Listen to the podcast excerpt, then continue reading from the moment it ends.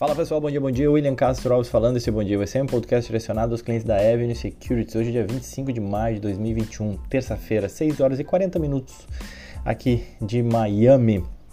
Vamos lá falar um pouco sobre o que movimenta o mercado?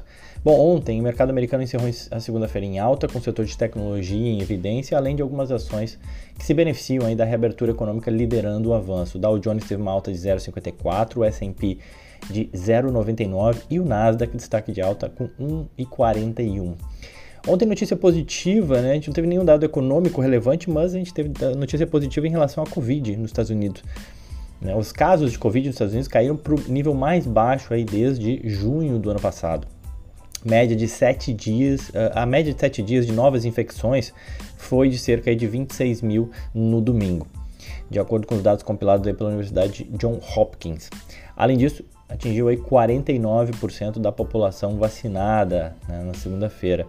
E olhando para o mês, né, a gente está indo para uh, essa última semana de negociação do mês, então depois de alguns dados positivos, a gente tem visto a, a bolsa americana se recuperar. Né, o país ele se prepara para o final de semana do Memorial Day, que acontece na segunda que vem e que por sinal é feriado no mercado americano. É. E apesar do sell em May em go away, né, o Dow Jones está no caminho para encerrar um mês de, de ganho em maio o S&P está com uma alta de 0,4 no mês. Só o Nasdaq caiu 2% no mês, ainda tem chance de se recuperar, quem sabe, né, para fechar no mês de maio também no positivo. É, mas se não fechar, vai seria o seu primeiro mês negativo depois de sete meses positivo para o Nasdaq. Então, apesar dos pesares, o maio, maio que começou assustando não, for, não, não está sendo tão ruim assim. Bom, notícias positivas da Covid e, bom, em termos setoriais, destaque positivo para o setor de tecnologia, com alta de 1,77, o XLK. O setor de petróleo também foi bem, o XLE é alta de 1%. Já na ponta negativa, Biotech não foi tão bem, queda de 0,65%. E o setor de utilities, XLU, queda de 0,2%. É, que mais? A gente teve ainda a notícia da Amazon que está se aproximando aí de um acordo para adquirir a MGM Studios, né? Que é a coproprietária da franquia James Bond além de outras séries e de, TV, séries de TV e filmes. Ah, o acordo roda aí na casa de 8,5 a 9 bilhões de dólares para aquisição, segundo pessoas aí a par do assunto. E o negócio deve ser anunciado aí nessa terça-feira, deveria ser, deve ser oficializado aí, ficar de olho. A Amazon avançando aí para melhorar o seu serviço do Amazon Prime, né, de televisão, perdão, de streaming, né? Uh, falando do dólar, na segunda-feira o dólar fechou em queda de 5,32, uh, queda de 0,54. No cenário externo, os agentes seguem à espera de dados de inflação nos Estados Unidos, que podem aí sim mexer com expectativas do mercado acerca de manutenção ou não dos estímulos oferecidos pelo Banco Central Americano. Já no cenário interno, no Brasil, no caso, os economistas do mercado financeiro elevaram para 5,24 a estimativa de inflação em 2021, né? mais inflação. Então a gente tem hoje uma taxa de juros real negativa, dado que a Selic não chega nem perto desse 5,24 de inflação esperada para 2021. Por isso a gente fala que o brasileiro está perdendo dinheiro, está torrando o seu dinheiro, está realmente queimando o seu dinheiro, deixando ele parado em renda fixa no Brasil. E também teve uma elevação da projeção de PIB aí para 3,52 ontem no boletim Focus. que mais? Para hoje, hoje as bolsas asiáticas têm alta nessa terça-feira. O índice Xangai composto da China subiu 2.4, o Shenzhen subiu 2.34 também, 2.4, perdão, o Xangai composto e o Shenzhen 2.34. Em Hong Kong o Hang Seng subiu 1.75, no Japão o Nikkei subiu 0.67 e na Coreia o Kospi subiu 0.86. Na Europa, bolsas europeias também têm alta nessa, nessa terça-feira de manhã. O Eurostox, que reúne as ações de 600 empresas de todos os principais setores das 17 países europeus, subiu 0,4, subindo 0,4, na verdade, impulsionado por ações do setor de tecnologia, que sobem 1,6 lá na Europa. Futuros americanos apontam em leves altas nessa terça-feira, Dow Jones com uma alta de 0,2, S&P 0,3 e o Nasdaq 0,5. Nos futuros agora 6 horas e 44 minutos. Na agenda do dia de hoje, a gente tem dados de confiança do consumidor americano sendo divulgado, além de vendas de casas, de novas casas. É, e em termos de balanço, eu diria que os dois mais relevantes aí divulgados hoje é da AutoZone e da Two Brothers, que eu comentei ontem, a Two Brothers. Né? Além de, mas assim, ao longo da semana a gente vai tendo outros balanços mais relevantes. Vamos lá, destaques de ativos, né? A gente vai falar, começar, tem bastante gente pergun vem perguntando, né, sobre o cenário de fintechs e não só fintechs, mas de empresas financeiras e do mercado financeiro americano. Então vamos lá começar essa série hoje. Pelo menos vamos até segunda-feira, a menos que a gente tenha alguma coisa mais uh, extraordinária para falar. A gente vai uh, desbravando aí esse universo do mercado financeiro americano, de fintechs, bancos, seguros, tem muita coisa para falar, essa é a verdade. Mas vamos lá, começando. Uh, o mercado financeiro tem estado em destaque nos últimos meses, pelo menos no Brasil. Né? A gente vê a briga entre BTG e XP no universo de investimentos. Né? Cada dia uma notícia nova nesse sentido. Uh, as ações dos bancos tradicionais e da Cielo que não andam, né? ao mesmo tempo que a gente observa um crescimento muito forte das empresas financeiras digitais, e nas quais tem o seu principal expoente, né, mais relevante na Bolsa Brasileira, o Banco Inter, né? que viu suas ações acumularem a valorização de mais de 500% em 12 meses, né? Chama muito atenção. Mas, de certa forma, meio que para por aí, né? Se a gente pensar o universo de investimento, mesmo nas fintechs nacionais, mais e mais se dá aqui nos Estados Unidos. Não só pela XP, que abriu seu capital aqui, mas pelo próprio anúncio do Banco Inter, né, de emitir ações também aqui, né, ontem a gente teve essa notícia, mas não só eles, né, a gente já tem por aqui a Stone, a gente já tem aqui a PagSeguro, a gente vive a expectativa do IPO do PicPay e do Nubank aqui nos Estados Unidos, isso tudo sem falar da Coinbase e do IPO da Robinhood, que deve acontecer muito em breve aqui nos Estados Unidos. Então a cena de fintechs, ou a cena de é, efervescente, digamos assim, de ativos um, do mercado financeiro tem acontecido aqui nos Estados Unidos. Mas aí tem uma pergunta recorrente que eu recebo que é, é todo no Instagram, em todas as redes sociais, o tempo inteiro. Will, não tem nenhum banco digital aí para a gente investir nos Estados Unidos, né? O pessoal olha a valorização do, do, do, Banco Inter e pensa, pô, deve ter alguma coisa nos Estados Unidos. Né? Parece óbvio, né? Dado que o Brasil, se no Brasil a gente tem, né? Por que a gente não teria nos Estados Unidos, né? Bom, primeiro vale aí uma contextualização, tá? É, do sistema bancário americano é que ele é deveras mais fragmentado e concorrencial. E diferentemente do nosso sistema no Brasil, onde você tem, quando muito, aí, cinco bancões principais que dominam a cena nacional, né? Se a gente parar para pensar, acho que é mais ou menos por aí.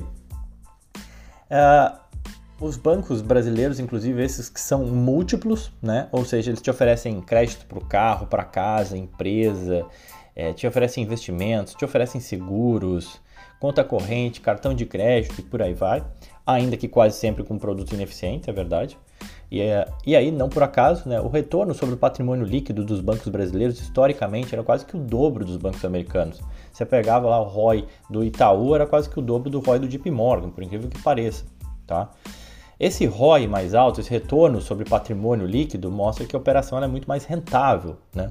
E essa rentabilidade maior atraiu competidores e permitiu esse boom aí no mercado financeiro que o mercado financeiro nacional está vivendo hoje. A XP na parte de investimentos, XP e outras na parte de investimentos, o Nubank, o BID, todos eles atraídos por esse retorno alto desse segmento financeiro, viu que tinha muita gordura, tinha muita margem ali para queimar, e é isso que tem acontecido. É, essa realidade é bem diferente nos Estados Unidos, né? O retorno sobre patrimônio aqui dos bancos ele é menor, tá? Outro ponto é que assim, nos Estados Unidos você tem é, alguns bancões com operações múltiplas, é verdade, né? Você tem o Citibank, o Wells Fargo, o Bank of America, o JP, que tem o, o, Chase atendendo varejo, né? A marca Chase é do JP Morgan. Mas ao mesmo tempo, você tem uma miríade aí de bancos regionais, tá? Na minha contagem, eu cheguei a mais de 300 bancos regionais. Então é muito banco local, tá? Além de diversas empresas de seguros, provedoras de cartão, provedores de serviço de crédito, pagamentos. E tem um ponto ainda que aqui as taxas de juros são sensivelmente menores do que no Brasil, o que torna a operação desses caras bem mais difíceis, né? É, bom, eu vou comentar aqui alguns cases digitais, mas muitos deles ainda, alguns deles são de capital fechado, fazem parte de outras empresas.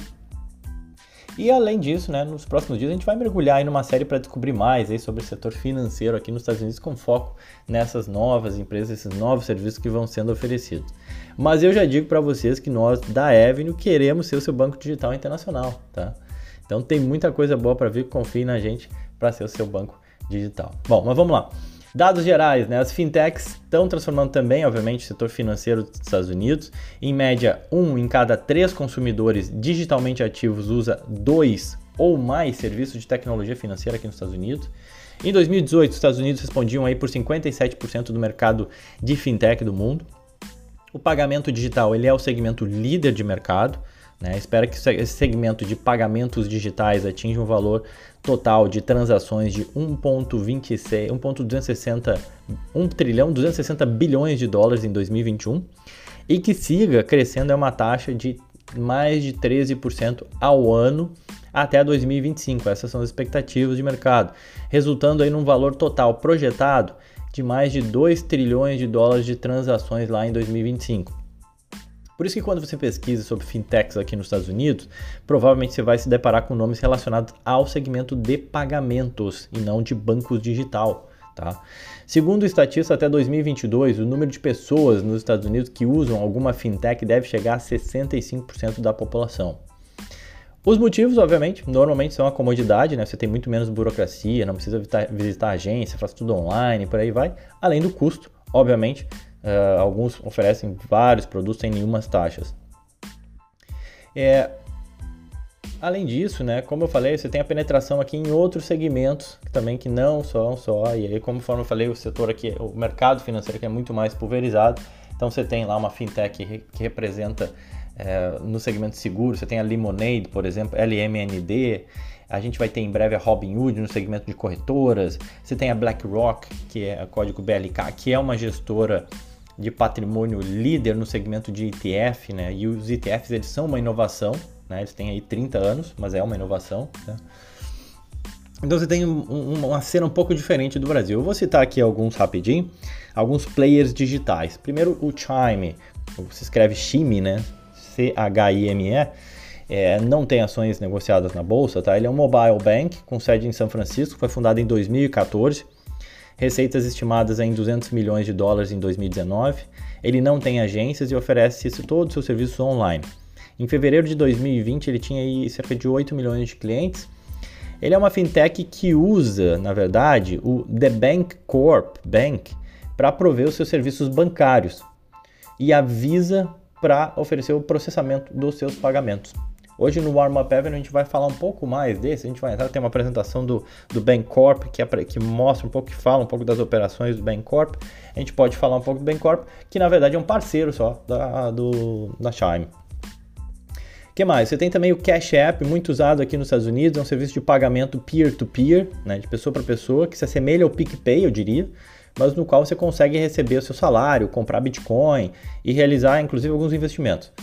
A Square Inc., que é uma grande fintech aqui super conhecida nos Estados Unidos, é a dona deles. É, o Cash App ele foi lançado em 2013 para competir com a Apple e o Google Pay, né, e a Google Pay. Além, obviamente, do Vimo e do Zelle. E aí, quem são? O que é, que é isso, né? Vimo e Zelle, William? Bom, Vimo e Zelle são dois serviços muito, muito utilizados aqui nos Estados Unidos. Eu, a gente usa quase que diariamente pagar o aluguel, pagar o almoço com um amigo e por aí vai. O Vimo é um serviço de pagamento móvel de propriedade do PayPal, tá? Os, titulares das contas uh, Vimo, eles podem transferir fundos para outras pessoas por meio de um aplicativo no celular ou mesmo de, uh, de features nos, nos, aplicativos do seu próprio banco. Né? Então, você sei lá, tem uma conta no Chase, você consegue usar o Vimo através do Chase, ou Zelle através do Chase, ou Bank of America, por aí vai. Uh, a única exigência é que o remetente e o destinatário, né, você está mandando dinheiro de uma pessoa para outra, eles precisam morar nos Estados Unidos. O Zelle é uma rede de pagamentos digitais, uma empresa privada de propriedade dos bancos. Né? Bank of America, Capital One, JP Morgan, PNC Bank, US Bank, Wells Fargo, BBT, todos eles são donos do Zelle. Tá? Esses dois apps são os mais usados aqui nos Estados Unidos para pagamento no dia a dia que mais? Você tem a Ally Financial, a Ally Financial Inc., né? Ele é um banco digital que, na verdade, nada mais é do que o braço financeiro da GMAC, né? Que é o Banco GM, com um nome diferente e uma carinha aí mais jovem, eu diria, né? A empresa ela mudou seu nome para Ally Financial em 2010, depois que o Tesouro dos Estados Unidos injetou aí 16 bilhões de dólares na empresa para salvar da falência. Tá? A certa altura, o governo americano chegou, a deter aí quase 75% da empresa, né, mas já veio vendendo, já veio reduzindo, porque o objetivo não era, obviamente, ser dono dessa empresa, mas sim ajudar ela a não quebrar o banco Gemac. Mas a Life Financial, que hoje tem uma carinha um pouquinho diferente, mas se, né, se oferece como uma, uma alternativa mais na linha de fintech, ela nada mais é do que o braço financeiro da, do banco GM. Que mais, ou da GM, desculpa. que mais? Você tem a Capital One. A Capital One Financial Corporation é uma holding bancária americana especializada em cartão de crédito, tá? Mas também faz empréstimo para automóvel, serviço bancário, conta poupança, é, que mais? É, aceita conta corrente, tem saque, produtos de empréstimo, cartão de crédito, enfim, tem bastante coisa. Eles operam nos Estados Unidos, além do Canadá e Reino Unido também, tá? Já é uma empresa mais tradicional, eu diria que seria a mais completa dessas empresas online, ainda que ela não tenha tanto essa carinha de, de fintech. Né? Ela foi fundada em 1988, né? já é mais antiga, negociada na NYSE sob o código de COF, COF valendo aí 72 bilhões de dólares e em um ano as suas ações sobem 167%.